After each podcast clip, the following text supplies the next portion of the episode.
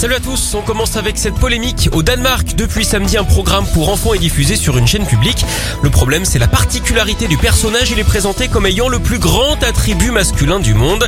Son organe démesuré d'ailleurs au cœur de ses aventures. On le voit par exemple en train de promener son chien, de faire du vélo et même de survoler la ville avec son petit oiseau attaché à des ballons. Les Danois ont beau être très ouverts d'esprit, ça n'a pas plu à tout le monde. De nombreux parents se sont plaints. Comme quoi le rapport à l'intime ne dépend pas forcément d'où on habite.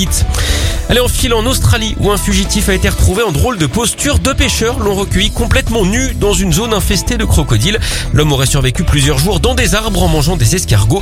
Il était couvert de boue et de piqûres de moustiques. Il a raconté à ses sauveurs qu'il s'était perdu dans la zone.